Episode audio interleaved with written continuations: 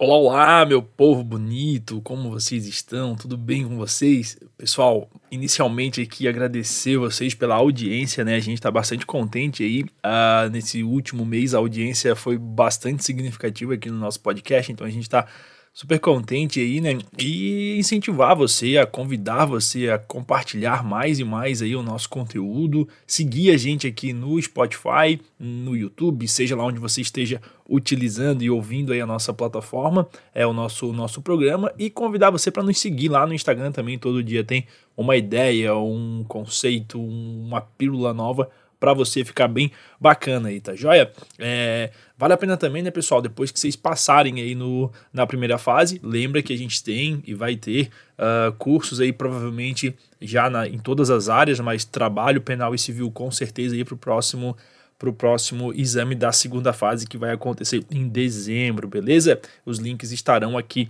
na descrição do episódio. Então é isso aí, pessoal. Eu sou o Diego, vou acompanhar vocês aqui nesse episódio. Hoje nós vamos conversar sobre direito processual civil. Vamos lá. A nossa primeira questão diz o seguinte para gente: olha só, questão número 1. Um, quando a sentença que reconhece a obrigação de pagar não determina o valor devido, procede-se à sua liquidação, para que então possa dar dar-se o seu cumprimento. Em relação à sistemática da liquidação no direito brasileiro, assinale a alternativa correta. Aqui, pessoal, a questão aborda o cumprimento de sentença ilíquida, beleza? Vamos lá então, olha só. Letra A. A liquidação de sentença tem natureza jurídica de ação autônoma. Aqui está errado, né? O artigo 509 do CPC traz para gente que não se trata de ação autônoma, devendo ser procedida mediante requerimento de qualquer das partes, inclusive é, não se pode rediscutir o mérito da sentença, beleza? Letra B. A liquidação pode ser requerida mesmo na pendência de recurso ainda não julgado pelo tribunal, hipótese em que deve ser processada em autos apartados no juízo de origem. Alternativa corretinha aqui pra gente, tá? Artigo 512 do CPC diz que a liquidação poderá ser realizada na pendência de recurso processando-se em autos apartados no juízo de origem, cumprindo ao, liquid, ao liquidante instruir o pedido com cópias das peças processuais pertinentes.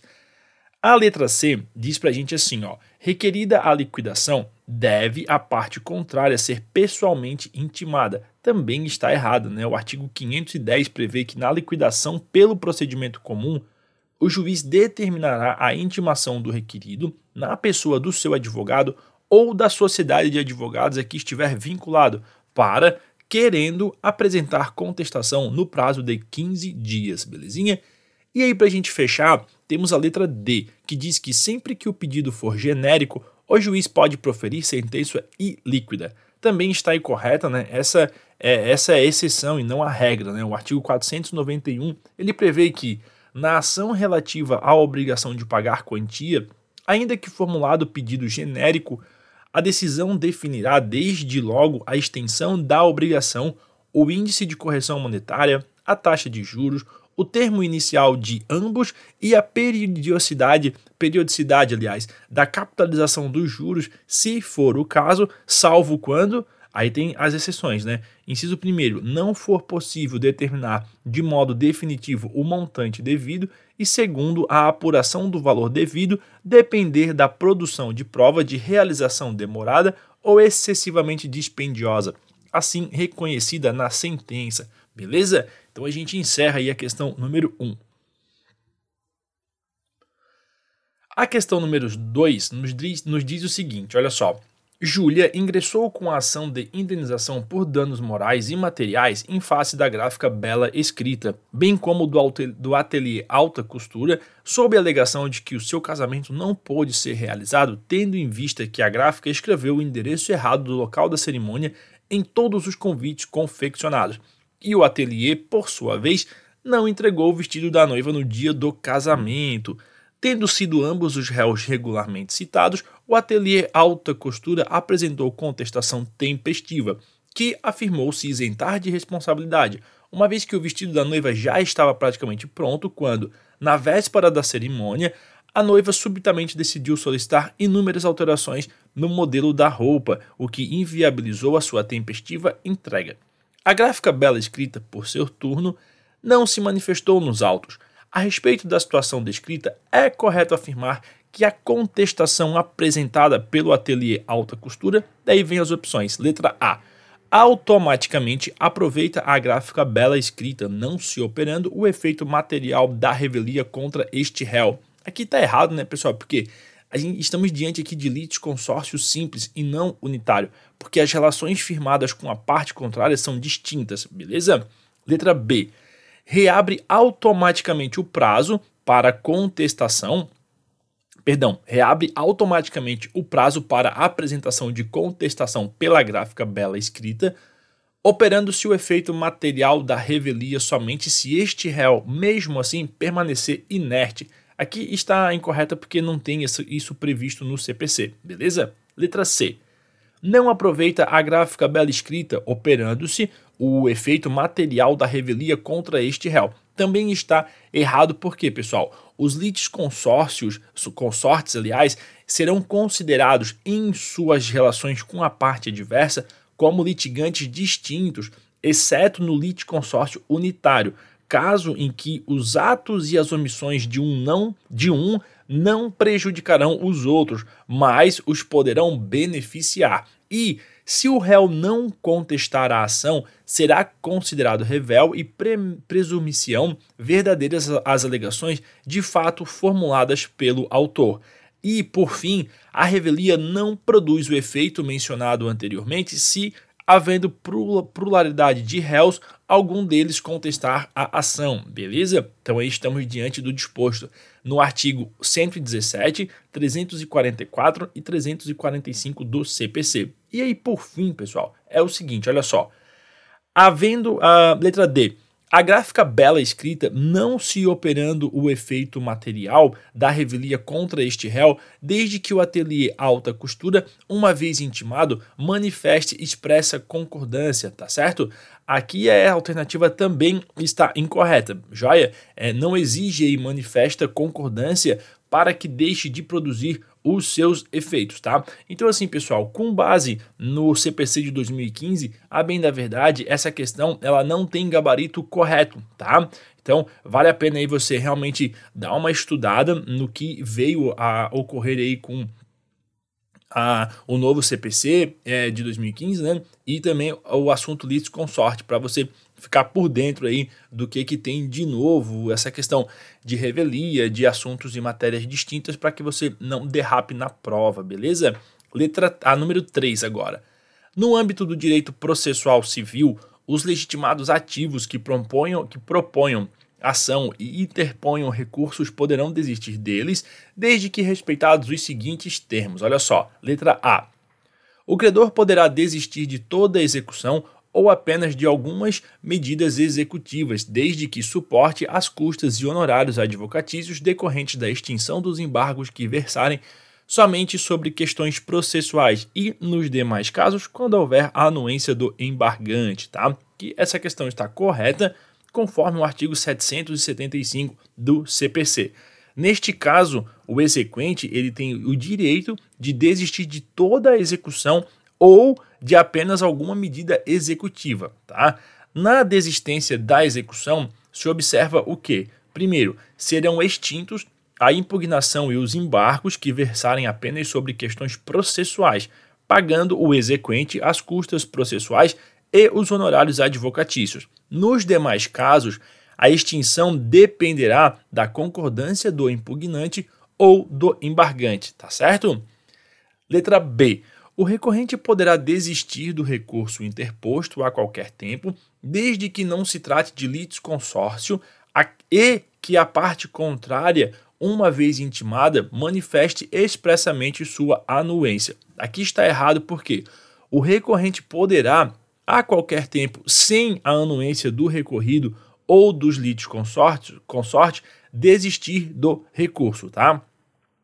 A desistência do recurso não impede a análise da questão cuja repercussão geral já tenha sido reconhecida e daquela daquele objeto de julgamento de recurso extraordinários ou especiais repetitivos, beleza?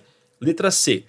Na intervenção de terceiros, a assistência obsta a que a parte principal desista da ação, que somente poderá ocorrer com a anuência expressa do assistente. Nesse caso, a desistência independe de homologação por sentença. Também está errado, né? A assistência simples não obsta a que a parte principal reconheça a procedência do pedido, desistência da ação, renuncia ao direito sobre o que se funda a ação ou transija sobre direitos controvertidos, beleza? E o juiz não resolverá o mérito quando homologar a desistência da ação. Artigos 122 e 485 do CPC. Por fim, para a gente terminar aqui a questão número 3, temos a letra D, que diz que a desistência da ação que produz efeitos somente depois de homologada por sentença implica extinção do processo com resolução do mérito. Caso tenha transcorrido o prazo para a resposta do réu, o pedido de desistência estará sujeito ao seu consentimento. Aqui está incorreta porque é, a gente falou agora há pouco, né? Extingue sem resolução do mérito, beleza? Nesse caso, isso é o artigo 485, inciso 8. Joinha? Massa. Questão número 4 agora. Diz o seguinte, ó. No rito comum sumário, perdão, o rito comum sumário tem suas hipóteses de incidência expressamente disciplinadas no sistema processual civil pátrio.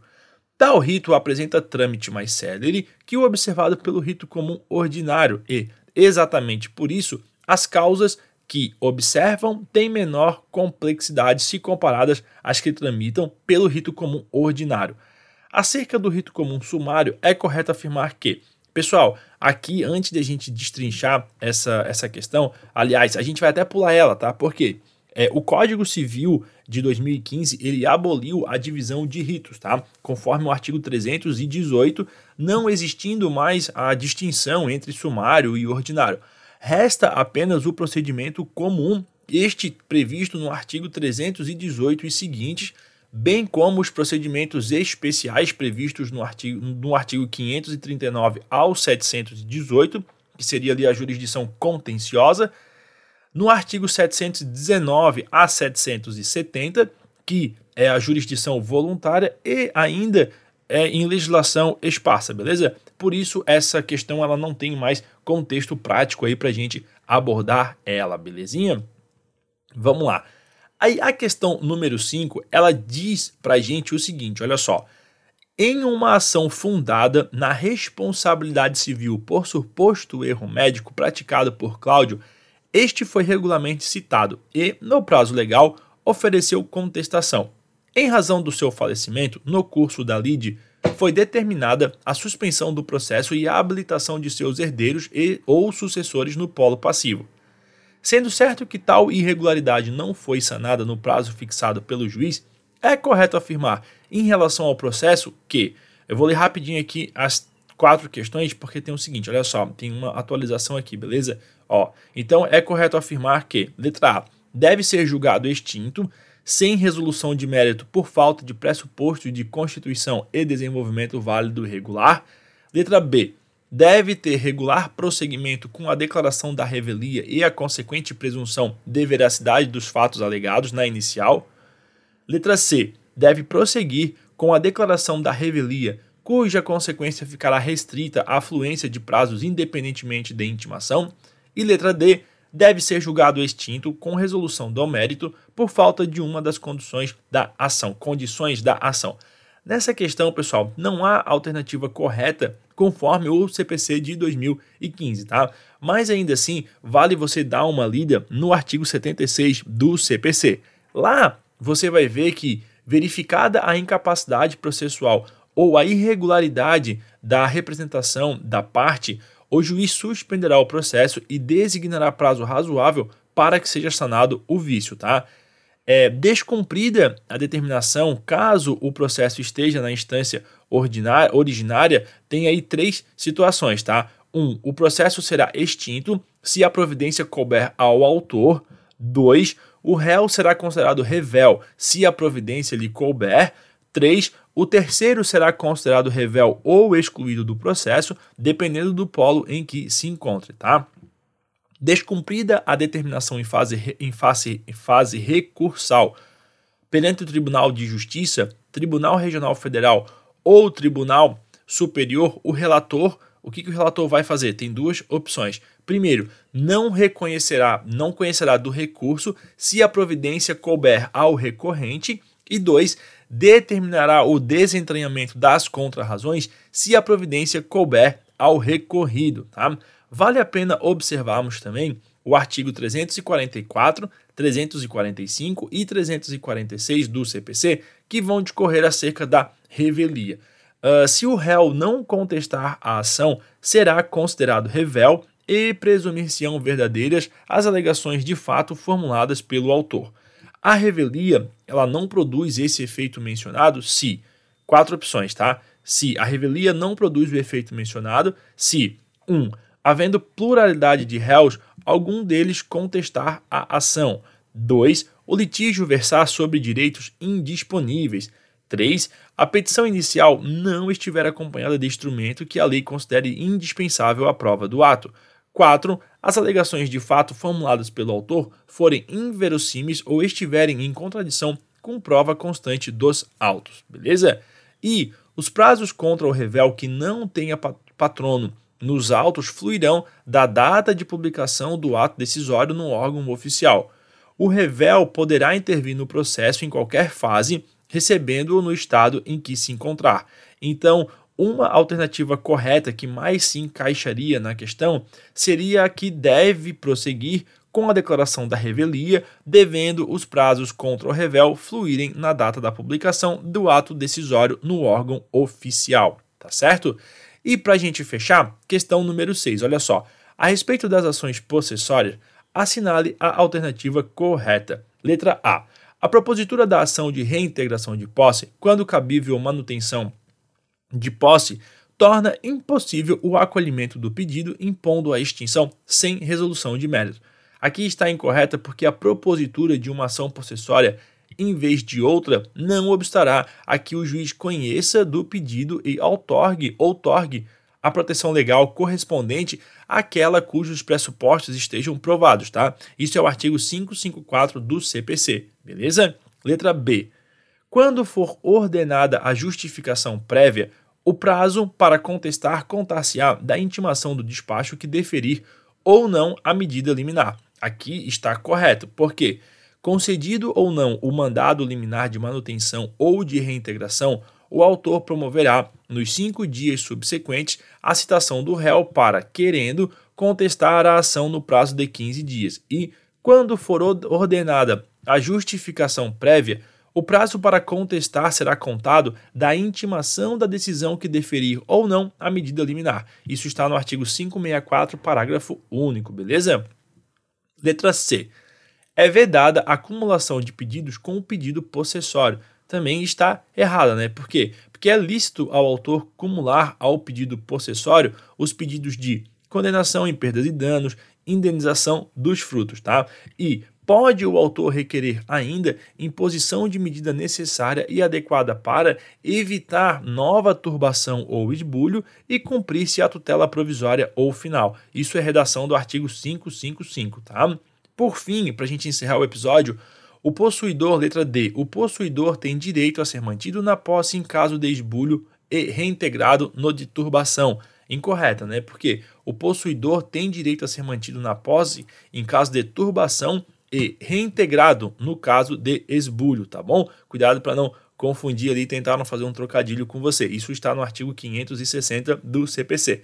Beleza, pessoal? Com isso a gente encerra esse nosso bate-papo legal aqui sobre é, direito processual civil, com as adaptações, com as atualizações ali, porque a prova é lá de 2011, né? Você sabe, a gente está vindo nas provas aí de trás para frente, tá? No mais, deixo um abraço forte para vocês e nos falamos aí no próximo episódio. Até mais, tchau, tchau.